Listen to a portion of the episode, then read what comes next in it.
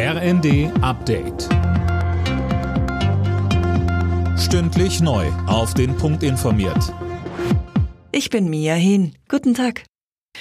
Bundeskanzler Scholz ist weiter auf Energieeinkaufstour auf der arabischen Halbinsel.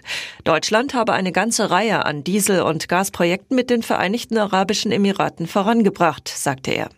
Mehr von Tim Pritztrup. Das sei mit Blick auf die Energiesicherheit sehr wichtig. Details nannte Scholz dabei nicht. Gestern hatte er schon in Saudi-Arabien Gespräche über Öl- und Gaslieferungen geführt.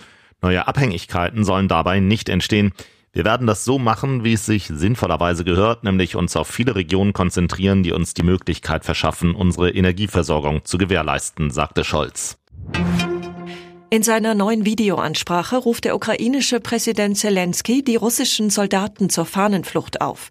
Er richtet sich dabei vor allem an die jetzt in Russland neu einberufenen Männer. Es ist besser wegzulaufen, als verstümmelt zu werden, sagte Zelensky.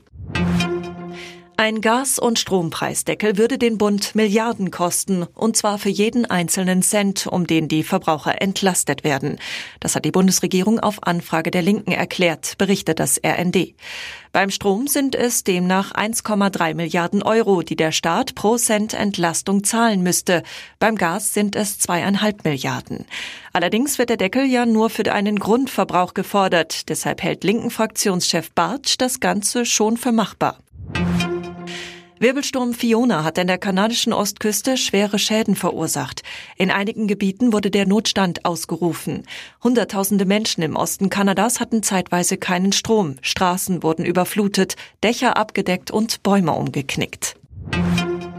Eliud Kipchoge aus Kenia hat in Berlin seinen eigenen Marathon-Weltrekord verbessert. Der Doppel-Olympiasieger schaffte die gut 42 Kilometer in zwei Stunden, einer Minute und neun Sekunden. Damit war er eine halbe Minute schneller als seine bisherige Bestmarke von 2018, die er ebenfalls in Berlin aufstellte. Alle Nachrichten auf rnd.de